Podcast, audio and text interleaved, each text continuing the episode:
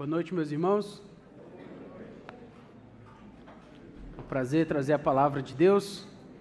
Deus nos ajude para o tempo que vamos ter. Quero começar falando uma frase que provavelmente você já deve ter falado. Não sei em que contexto, mas acredito que você já falou. Se você se colocasse no meu lugar, você entenderia. Não sei se você falou isso numa discussão, ou numa briga, ou numa conversa mais acalorada, mais acalorada que é um eufemismo para briga também, né? Não sei se você falou isso tentando realmente que alguém entendesse você, se você falou isso com o seu esposo, com a sua esposa, com o seu filho, com um colega de trabalho, com o seu chefe, com o seu colaborador, eu não sei. Mas muito provavelmente você já falou essa frase algumas vezes na sua vida. Se você se colocasse no meu lugar, você iria entender. Hoje nós vamos ler um texto sobre alguém que se colocou de fato no nosso lugar e que finalmente e realmente pode nos entender. Abram suas Bíblias para o texto de Hebreus, no capítulo 2, a partir do versículo 5. Hebreus, capítulo 2, a partir do verso 5.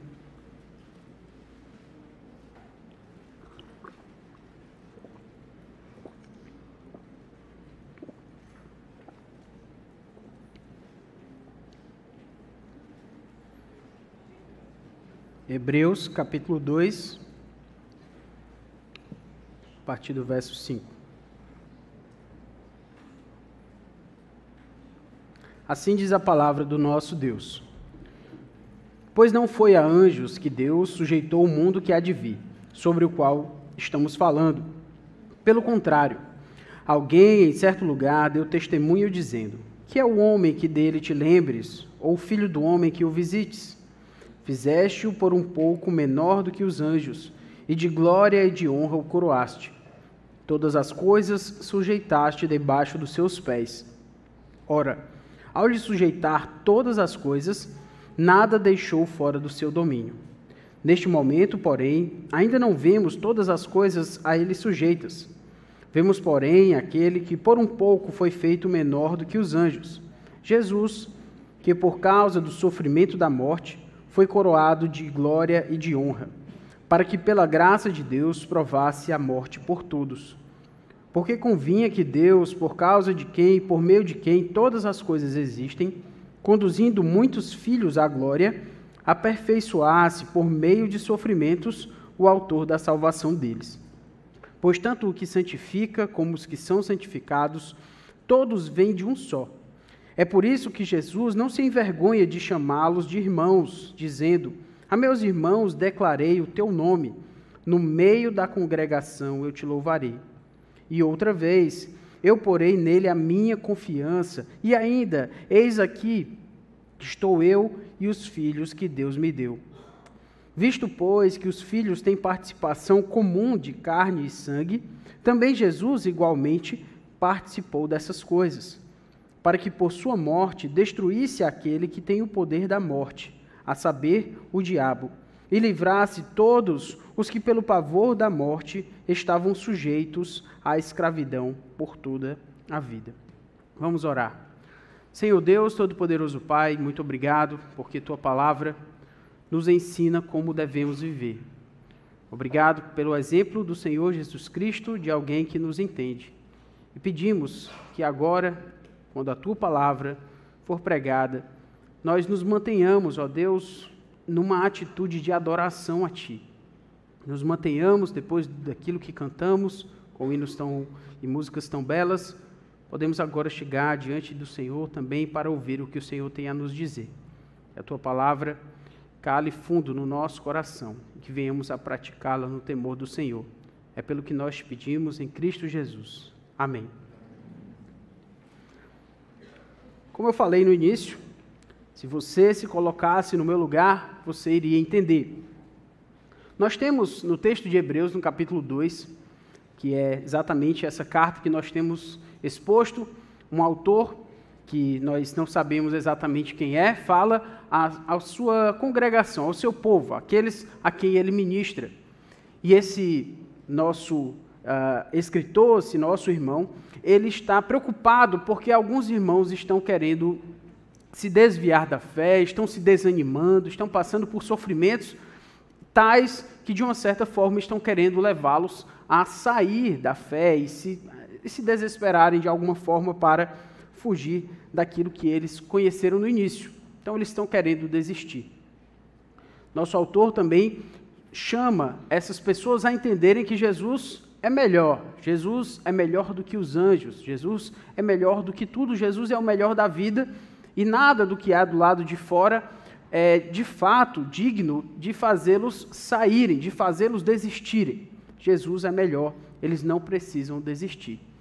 E esse autor também, de uma certa forma, ele chega a falar para esses irmãos para atendê-los, para que eles atendessem a essa chamada dele de que Jesus é melhor e que ao mesmo tempo chama a exortá-los. Ele faz algumas exortações. Na última semana, o pastor Jéssico nos expôs essa primeira exortação para que aqueles irmãos não saíssem, não deixassem de ouvir a palavra que um dia eles tinham ouvido.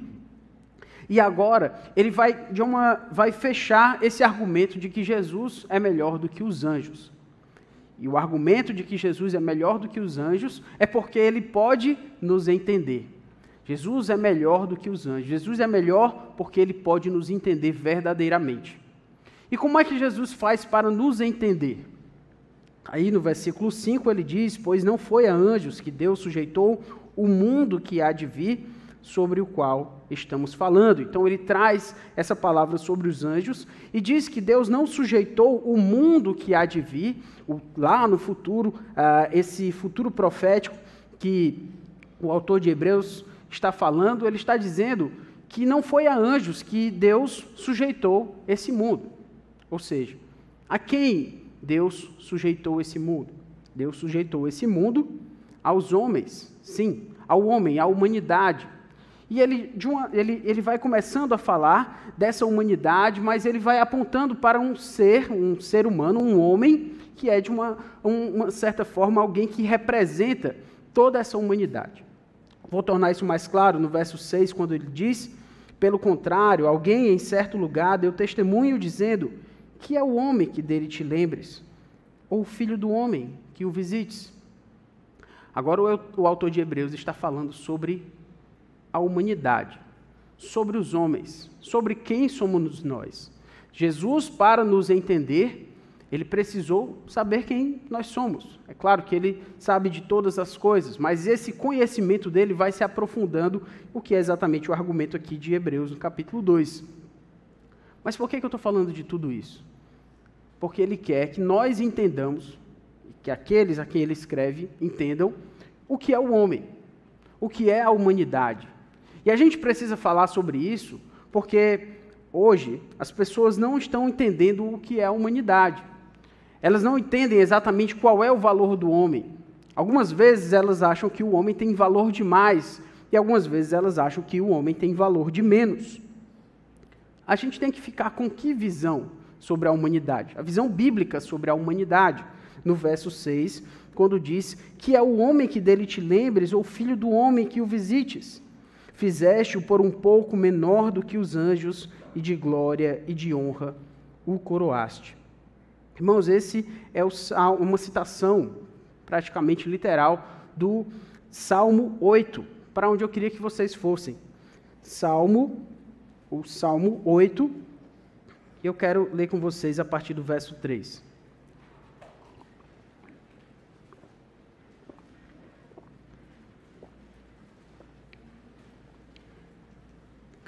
Quem é o homem? Salmo 8, a partir do verso 3.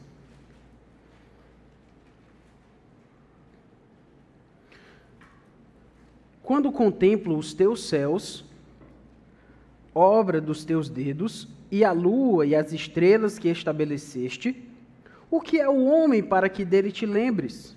E o filho do homem para o que o visites?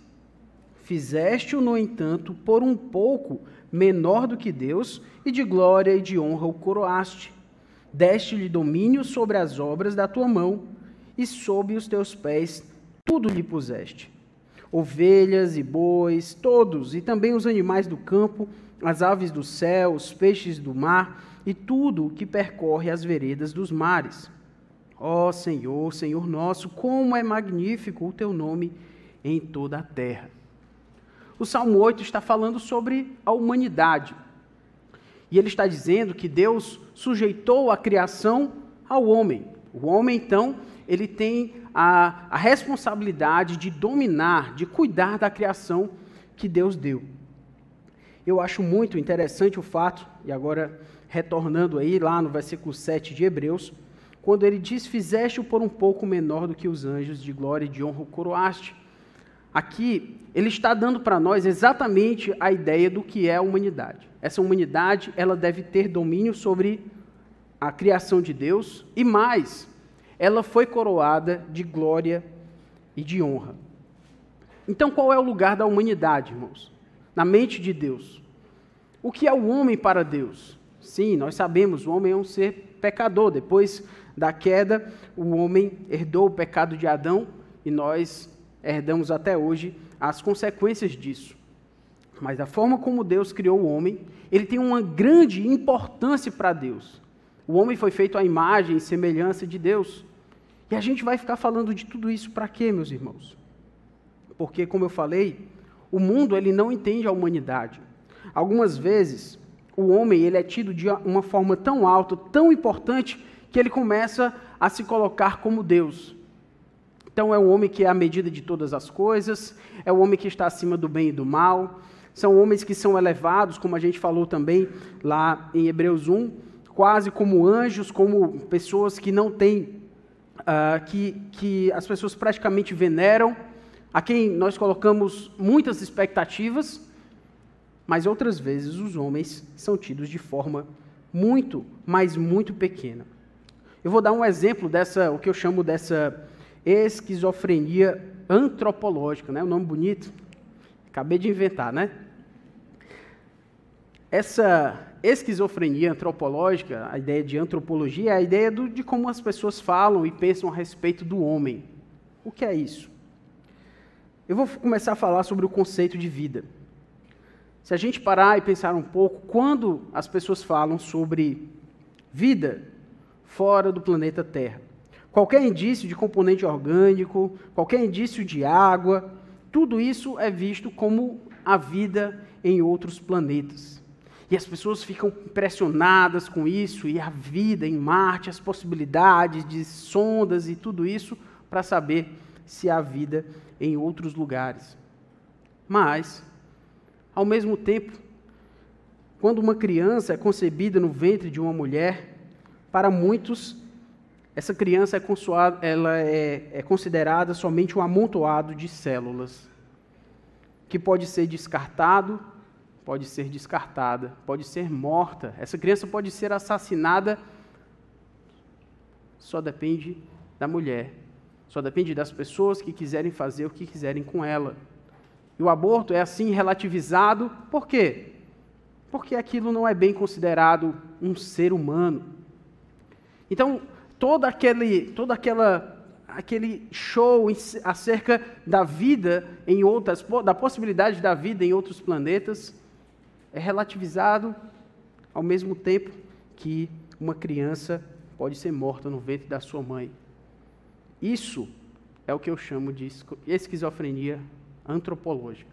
É você não conseguir entender o que é o homem. Uma hora ele é grande demais, outra hora ele é absolutamente insignificante. Uma outra forma de você pensar como as pessoas não conseguem entender o valor do homem é quando você ouve aquela frase: quanto mais eu conheço os homens, mais eu amo o meu cachorro. É, talvez você já tenha ouvido aí essa frase, né?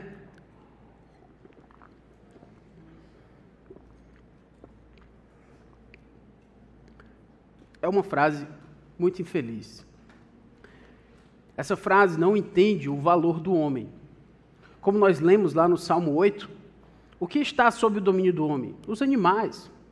Os animais estão sob o domínio do homem.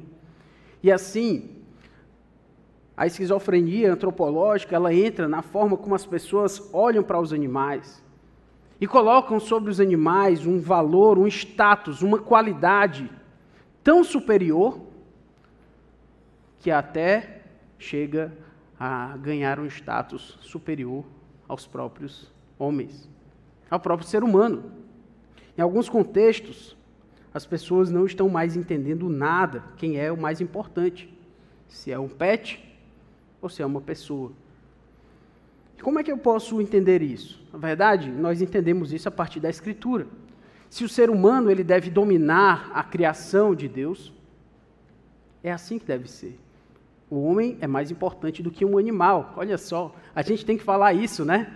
A gente tem que afirmar o óbvio nos dias de hoje, em que cada vez mais casas de pet têm aparecido por aí. Não é de graça, meus irmãos, que isso acontece. Não é esse fenômeno social de, de as, das pessoas colocarem tanto valor sobre os animais. Nada contra, viu? Isso aqui não é, não é nada contra aí o seu, seu petzinho, não, certo? Mas eu quero que você pense em como isso pode afetar a sua forma de ver o homem. Então, isso não é de graça. Você deve dominar o seu gato, o seu cachorro, ou seja lá qual, qual for o seu pet. Irmão, se o seu pet, ele, ele manda em você, se a sua vida está em torno dele, tem alguma coisa errada. Porque ele está dominando você. Se você não sabe fazer, se você não sabe o que fazer da sua vida, se você perdeu o seu pet, é porque ele está dominando você. As coisas estão fora do lugar. Não, a, a, ordem das coisas, o ordenamento das coisas, como Deus colocou lá desde Gênesis capítulos 1 e 2, está se quebrando lá na sua casa. Ele não é o, o seu pet, ele não pode lhe endividar. Se você está endividado por causa do seu pet, é porque o seu pet tem um valor grande demais para a sua vida. O seu pet não é o seu filho. E exatamente porque ele não é o seu filho, ele não pode substituir um filho. Então, se você é pai de pet ou mãe de pet, que é um outro fenômeno social, para não dizer pecado, né? Lembre-se de que um filho requer de nós um amor verdadeiro. Um filho é usado por, no, é por Deus para transformar o nosso coração. Um filho traz uma responsabilidade e tal, o filho conhece a nossa vida. Um filho sabe como a gente anda. Um filho pode nos exortar. Um filho é uma forma como Deus coloca na nossa vida para tirar o nosso egoísmo, para nós sairmos, como se diz por aí, da ditadura de viver para si mesmo. É o que o filho faz conosco. Mas um pet não faz. Então não substitua um filho por um cachorro. Não faça isso. Isso é fruto de egoísmo, de um coração que não deseja glorificar a Deus.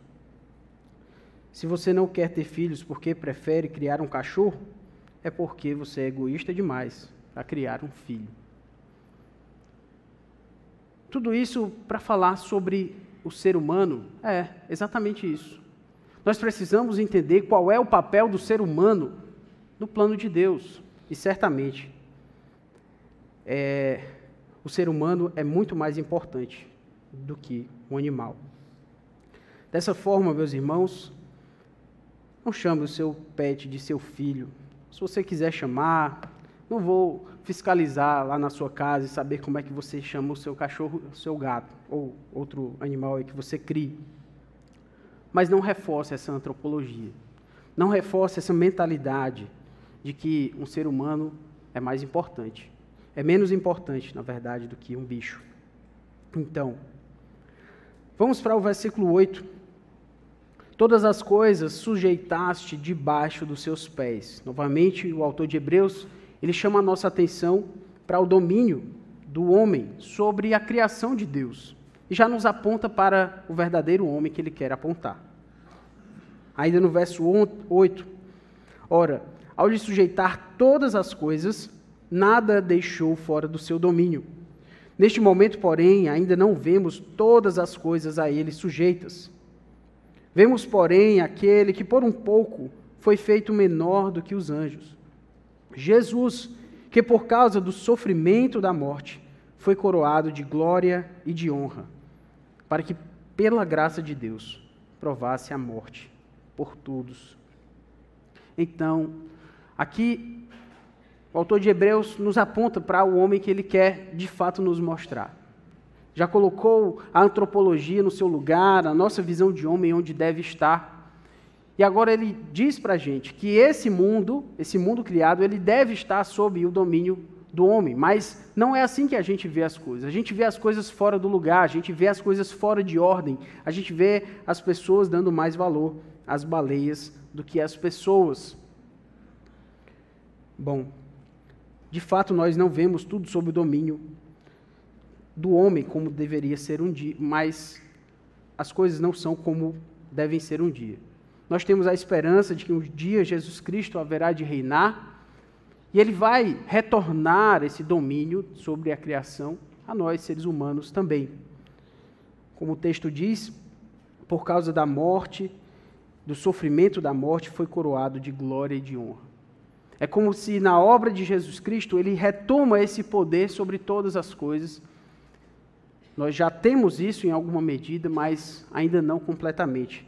Teremos um dia o seu reino eterno.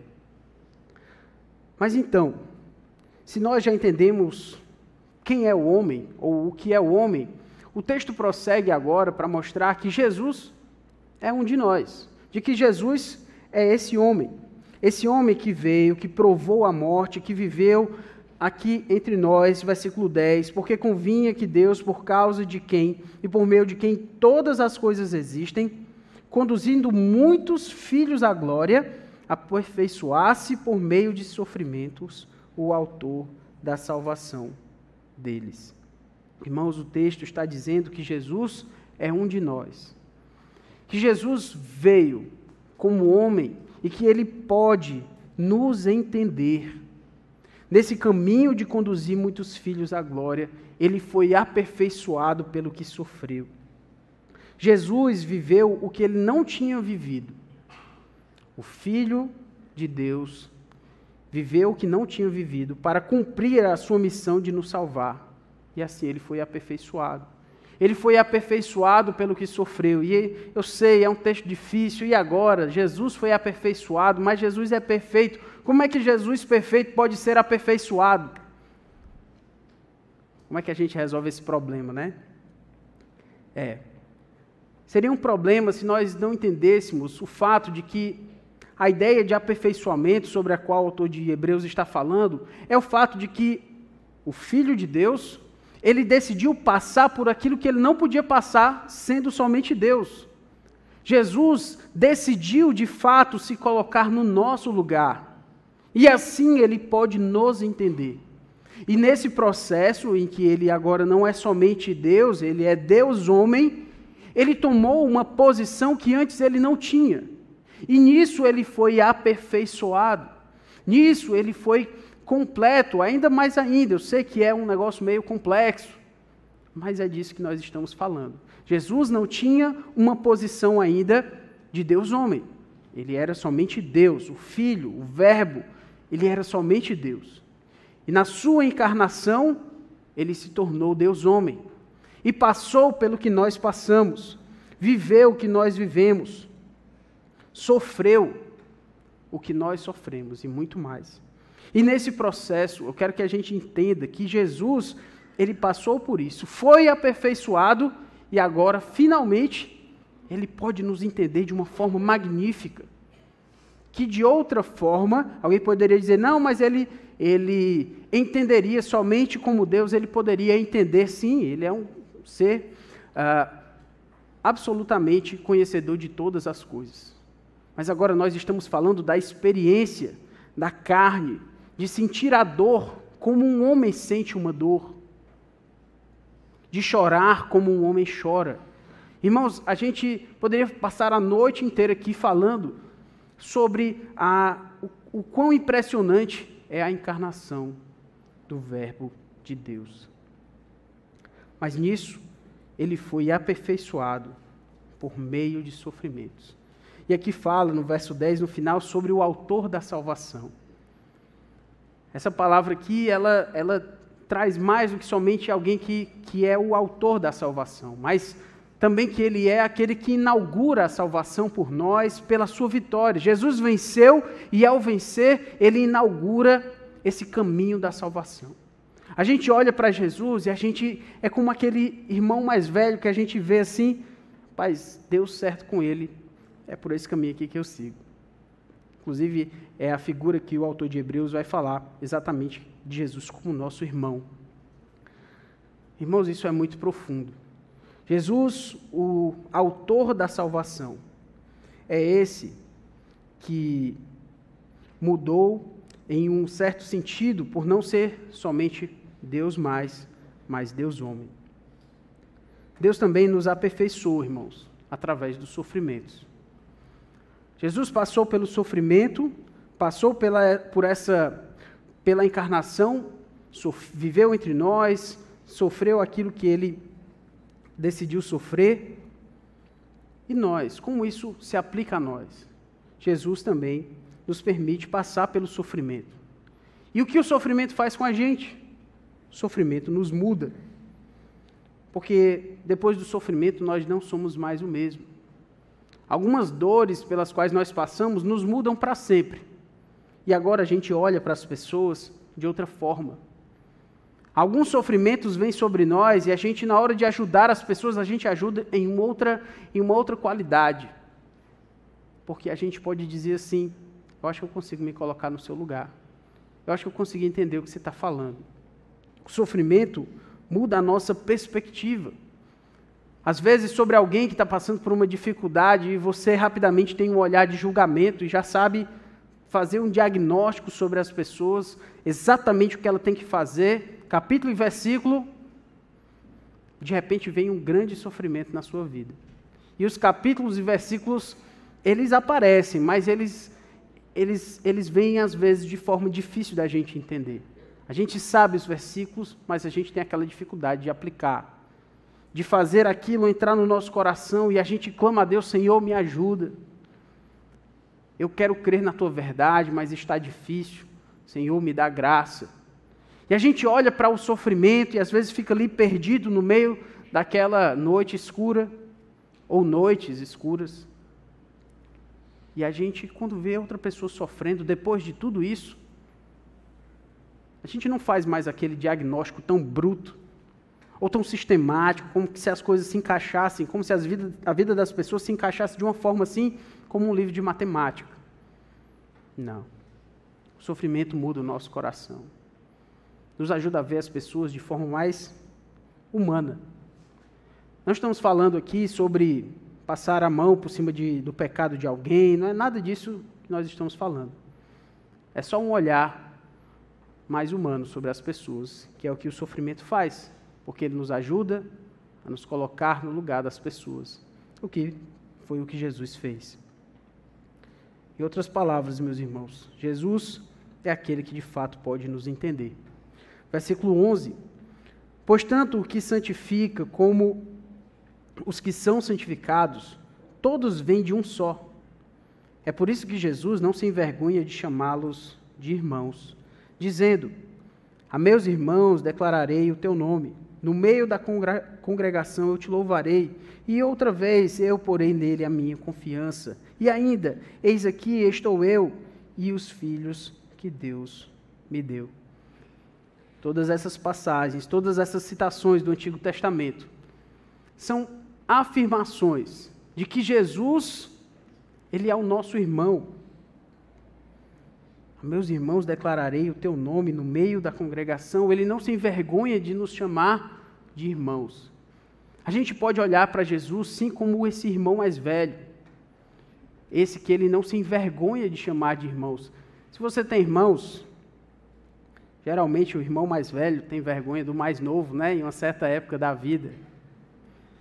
Ele ali já é um adolescente, aí o, mais novo chega ali com a, os amiguinhos, sai daqui. Mas tu é meu irmão, meu irmão não é não. Cadê teu irmão, né? Nunca vi. É. Jesus é o nosso irmão, que teria muitas razões, mas muitas razões, de se envergonhar de nós. Mas ele não se envergonha de nos chamar de irmãos. Parece que os irmãos aí estão se colocando no lugar. Uns que sofreram bullying, né? E outros que fizeram sobre o outro. E o do meio, né? Fica guardando para o próximo, né? Recebi, ele vai levar também, né? Tá certo. Ou não, né? Não está certo, não. Nós somos irmãos de Jesus. Ele é o nosso irmão mais velho, aquele que é o primogênito dentre os mortos. A gente pode olhar para Jesus como aquele que sofreu, que passou por aquele caminho, como um irmão mais novo que olha para o seu irmão mais velho. E tem a confiança de que ele foi por ali, funcionou, eu vou fazer aquilo ali que ele fez. Nós podemos confiar em Jesus como aquele que nos entende, que, como se não bastasse ser o nosso Deus, ele veio para ser como um de nós. E provou a morte, como o texto coloca. Se tornou um de nossos irmãos e não se envergonha de nós. Irmãos, Jesus é muito melhor. Se você busca ser entendido, se você busca ser compreendido, ó oh, meu irmão, corra para Jesus. Meu amigo, o que, que você está fazendo procurando outros lugares para ser compreendido? Corra para Cristo porque Ele é quem de fato pode nos entender, porque Ele tomou o nosso lugar, Ele se, Ele deixou o seu lugar de glória para se colocar de fato no nosso lugar, viver o que nós vivemos e se tornou o nosso irmão, o nosso irmão. Esses textos, a meus irmãos, declararei o teu nome, quando diz também eu porei nele a minha confiança. É uma citação de Isaías que Isaías está falando que ele vai colocar a confiança dele no Senhor. Por quê? Porque as pessoas estavam confiando nos outros homens, as pessoas estavam confiando em outros líderes. Mas a mensagem é: eu vou confiar no Senhor, a minha confiança está no Senhor. E o autor de Hebreus puxa esse contexto para dizer para esses irmãos vocês estão sofrendo, as coisas estão difíceis, mas olhem para Jesus, porque Jesus é melhor. Jesus nos entende. Jesus não veio para salvar anjos. Jesus não veio se transformando em anjo para salvar anjos perdidos.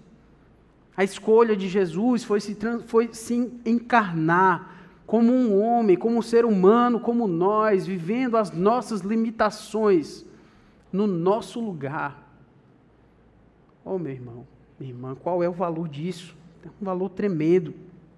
Nós podemos correr para Jesus. E ainda no verso 13 diz: Eis aqui estou eu, e os filhos que Deus me deu. Agora a figura não é mais de um irmão, é de Jesus dizendo que nós somos seus filhos. A, a figura familiar, a figura de que nós fazemos parte de tudo isso, Jesus é muito melhor do que qualquer coisa do lado de fora. Jesus é melhor, porque Ele nos entende. Ele nos entende profundamente. Nos versos 14 e 15, diz: Visto, pois, que os filhos têm participação comum de carne e sangue, também Jesus igualmente participou dessas coisas para que por sua morte destruísse aquele que tem o poder da morte, a saber, o diabo. O Verbo eterno, se tornando um de nós, destruiu o diabo. Nós não precisamos mais temer a morte. Jesus venceu o diabo por nós. Jesus venceu a morte por nós. Quando ele fala aqui que Jesus participou dessas coisas, viveu aqui, passou pela morte, pelo sofrimento, pela dor. Para quê? Para destruir aquele que tem o poder da morte. E aí a gente lembra de 1 Coríntios 15, onde está a morte a tua vitória? Jesus venceu a morte, meus irmãos.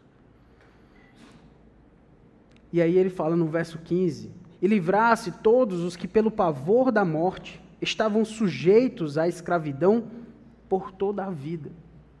Imagine você ter medo de morrer porque você não sabe para onde você vai. Ontem mesmo, Cheguei a me encontrar com alguém lá em Capistrano, no interior, na ação social aqui da igreja. E o rapaz disse que ele era crente, um certo contexto onde a gente estava. E alguém falou para ele: É, mas exatamente que bom que você é crente, então a gente vai lá se encontrar no céu. E aquele rapaz disse assim: É, vamos esperar aí o dia do juízo final para ver, né? Oh, Senhor. Esse aí não, acho que ele não compreendeu o que o evangelho traz para a gente.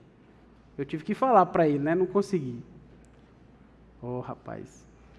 De forma alguma, nenhuma condenação há para os que estão em Cristo Jesus. Nós não precisamos viver sob o pavor da morte, sobre o que vai acontecer com a sua vida depois de morrer. E alguém que tem esse pavor, e o texto está dizendo aqui que esses, pelo pavor da morte, estavam sujeitos à escravidão viviam sob um jugo absurdo, porque não sabem o que vem depois da morte. Infelizmente, alguns irmãos têm vivido como se tivessem o temor da morte. E querem o melhor dessa vida, querem viver pelo melhor dessa vida, quando na verdade, meus irmãos, a gente tem que investir é na eternidade, viver para a eternidade e não pelo melhor dessa vida porque o melhor dessa vida não é nada diante da eternidade. Jesus morreu para tirar de nós esse medo da morte, nos fazer lembrar que a vida não é o nosso bem supremo. A vida não é o nosso bem supremo. A gente vê isso na Escritura, a gente vê o apóstolo Paulo lá em Atos 20 dizendo: Eu vou pra, para Jerusalém, sabendo que ali vai me acontecer cadeias e tribulações. Se alguém diz assim, vai, você vai passar por cadeias e tribulações, é, e é isso mesmo. Lá em Jerusalém, aí você vai para onde? Jerusalém. E o que, é que vai ter lá? Cadeias e tribulações. E você vai fazer o quê? Vai para onde mesmo? Jerusalém. A gente vê coisas assim, pensa assim, é um doido, né? Talvez seja considerado sim. Mas a vida não é o nosso bem supremo. Morrer é lucro como diz Filipenses capítulo 1, versículo 21. Porque para mim o viver é Cristo e o morrer é lucro. Nós não precisamos mais, irmãos, do temor da morte. Não estou dizendo então que ah, não tem que ter o temor da morte, então, né? Vamos viver de qualquer jeito, tentando ao Senhor, porque Deus vai me sustentar e qualquer coisa eu vou para o céu. Não é assim que a gente vive, né? A gente sabe que não é assim. Mas não precisamos viver sob esse temor, sobre esse pavor do que vai acontecer conosco depois da morte. A gente sabe que o que temos em Cristo é a salvação, se nos entregarmos a Ele. Finalmente, no verso 16, a gente vê o que Jesus pode fazer por nós. Versículo 16 diz assim: Pois ele, evidentemente, não socorre anjos, mas socorre a descendência de Abraão. Por isso mesmo era necessário que em todas as coisas ele se tornasse semelhante aos irmãos, para ser misericordioso e fiel sumo sacerdote nas coisas referentes a Deus e para fazer propiciação pelos pecados do povo. O autor de Hebreus nos diz que nós somos novamente o alvo da salvação de Deus. Não são os anjos, era necessário que Jesus se tornasse homem para salvar homens. Uma vez alguém perguntou, e eu já me fiz essa pergunta também, por que, que tinha que ser essa forma de Deus salvar os homens? Jesus precisava morrer numa cruz? Será que não tinha um outro jeito de Deus salvar os homens, um, uma forma menos dramática, uma forma menos terrível? Irmão, se houvesse uma forma menos dramática de salvar os homens e Deus escolhesse exatamente essa, essa forma da crucificação, da encarnação do Filho, morte, sofrimento e a sua paixão, nosso Deus seria um Deus sádico se houvesse uma outra opção e ele escolheu a pior delas. Deus escolheu a opção que tinha para escolher, que era o Verbo eterno se fazer homem encarnado, morresse e sofresse no nosso lugar. E ele se, for, se fez homem para morrer no nosso lugar. Foi isso que ele fez. quando ele diz que era necessário que em todas as coisas ele se tornasse semelhante aos irmãos. Bom, é o que nós estamos falando. Jesus nos entende. Ele passou por aquilo que nós passamos. Jesus se tornou aquele que passou pelas limitações, conhece a nossa dor, conhece a nossa tentação, conhece as nossas decepções. Veja aí no versículo 18: Pois naquilo que ele mesmo sofreu quando foi tentado, é poderoso para socorrer os que são tentados. Jesus é aquele que nos entende. E você pode falar com Jesus sem romantizar a sua dor. Às vezes a gente romantiza a nossa dor. A gente vai falar com Deus, aí a gente busca usar as palavras mais bonitas que tem no nosso vocabulário, né? E está tudo bem.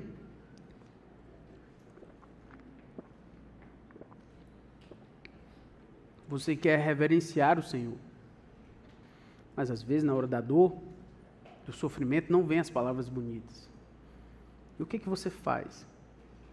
Você fala. Jesus falou o que ele precisou falar na hora do sofrimento.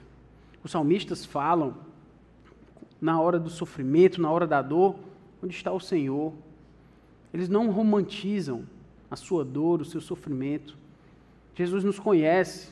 A gente não precisa romantizar com Ele, romantizar no sentido de idealizar a nossa oração, idealizar o nosso clamor ao Senhor.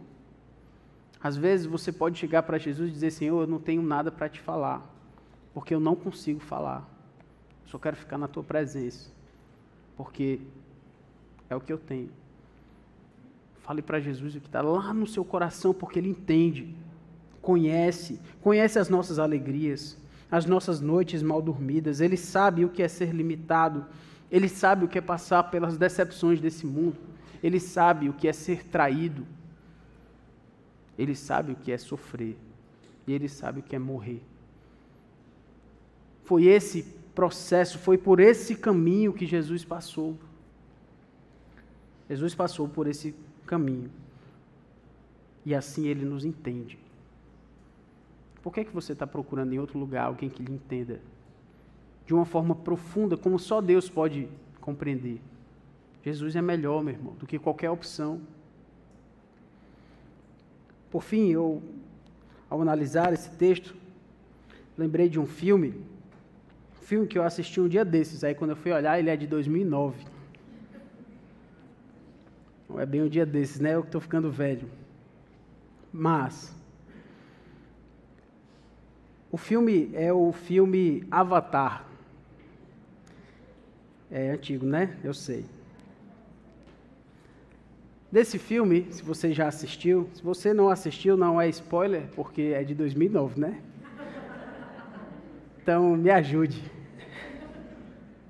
Bom, lá em Avatar, um certo planeta chamado Pandora, a história acontece no futuro assim, meio de ficção científica e tal.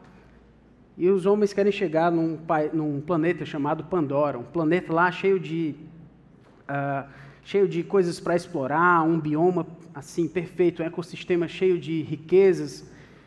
E a humanidade quer chegar lá. Aí eles chamam Alguém? Estou resumindo bem aqui, né? Porque se você quiser saber mais, você vai lá assistir o filme. Finalmente eles acham alguém para ir até Pandora. É um fuzileiro, um ex-fuzileiro naval. E ele vai lá. Mas para chegar lá em Pandora, ele precisa ser alguém como alguém que vive lá em Pandora, que são os chamados Navi. O povo Navi é um povo lá azul, né? Se você nunca viu Avatar, já viu uma pessoa azul por aí, né? Nos filmes, é o tal do Avatar. Bem, a palavra avatar, inclusive, significa algo como encarnação, um Deus que vem do céu para a terra. Bem, para que esse homem chegue lá para ajudar a, a, exploração lá, e era uma exploração bem ruim mesmo, negativa.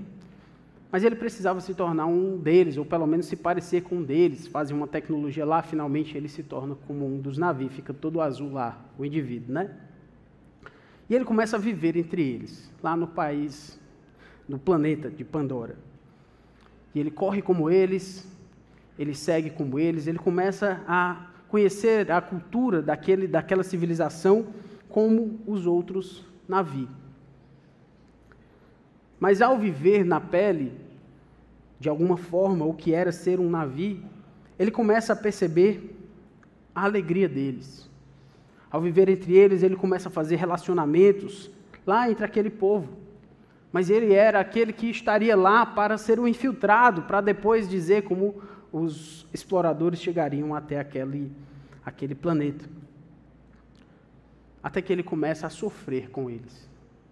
Ao viver no meio daquele povo, o sofrimento daquele povo começa a tocar o coração daquele que seria infiltrado. Ao sofrer com eles, ele não consegue mais seguir a sua missão de explorar aquele povo, porque ele sabia o que aconteceria com eles. Depois que ele se torna finalmente um deles, ele luta verdadeiramente para salvar, agora ele quer salvar aquele povo que um dia ele viria a explorar. Porque ele se tornou um deles, ele começa a lutar por aquela raça da qual ele se tornou parte. E agora ele vai ser assim para sempre. Em uma certa cerimônia, ele se torna finalmente um navio e não tem mais o caminho de volta. E é porque ele tem esse lugar, porque ele tem esse, essa experiência, agora ele está apto para ser de fato um herói e salvar aquele povo. Ele se torna definitivamente um navio. Não volta mais a ser o que era antes. E aí você pode assistir o filme para ver o que é que acontece. O filme tem um bocado de histórias e, e outras filosofias, mas essa história nos faz pensar realmente o que foi que Jesus fez por nós. É claro que uma produção dessas, né, de Hollywood, vai ter muitas limitações e longe de mim querer de alguma forma igualar uma coisa a outra. Mas até mesmo diretores, produtores, roteiristas que não necessariamente querem trazer uma mensagem cristã, que definitivamente lá não, tem outras mensagens a falar, mas a história de um homem que veio de outro mundo para salvar um povo continua no coração das pessoas. Os mitos, as histórias antigas, de alguma forma apontam para esse que veio de um outro lugar, se tornou um ser humano como nós e veio para nos salvar. Quantos filmes, quantas histórias falam de um sacrifício substitutivo, um sacrifício vicário, alguém que veio no lugar dos homens para lhe salvar. Essas histórias, mesmo que as pessoas não queiram, acabam apontando para a história verdadeira do sacrifício de Jesus, que veio, se tornou um de nós, viveu entre nós e finalmente nos entende de uma forma aperfeiçoada, perfeita. Oh, meus irmãos, Jesus pode nos entender. Se tem alguma coisa que este pecador aqui pode lhes falar, é que você corra para Jesus, porque Ele pode lhe entender. Porque Ele é quem fala para você: Eu já estive no seu lugar. Eu sei isso pelo que você está passando. Jesus foi tentado, Jesus sofreu. E o autor de Hebreus fala para um povo que está querendo desistir, ele diz que Jesus sofreu, foi tentado, mas ele é poderoso, verso 18, para socorrer os que são tentados. Não desista da fé. Jesus entende você. Não desista de buscar Jesus, porque Jesus lhe entende. Não desista, porque Jesus é melhor. Jesus é melhor, porque ele entende. Viveu entre nós, morreu, viveu entre pecadores, sofreu a morte mais humilhante que ele poderia sofrer. Ele nos entende.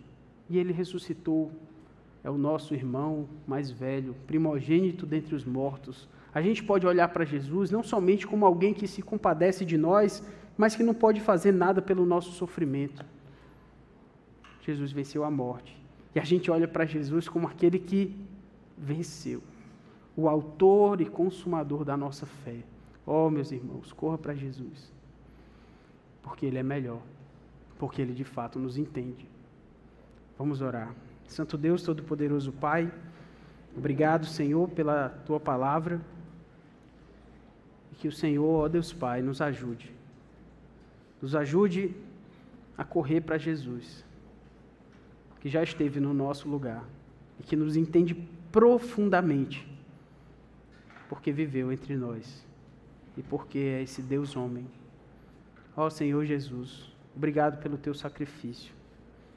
Sacrifício feito em nosso favor. Ó Espírito, obrigado por ter capacitado o Filho de Deus, por ser o nosso consolador. Nós te pedimos, ó Deus Trino, que o Senhor toque nos corações aqui presentes. Que o Senhor faça aqueles que ainda não correram para Jesus, correrem até Ele, correrem até o Filho, que nos entende profundamente, porque já esteve no nosso lugar. Obrigado, ó Deus Trino pela mensagem de Hebreus de que Jesus é melhor. E é no nome dele que nós te pedimos. Amém.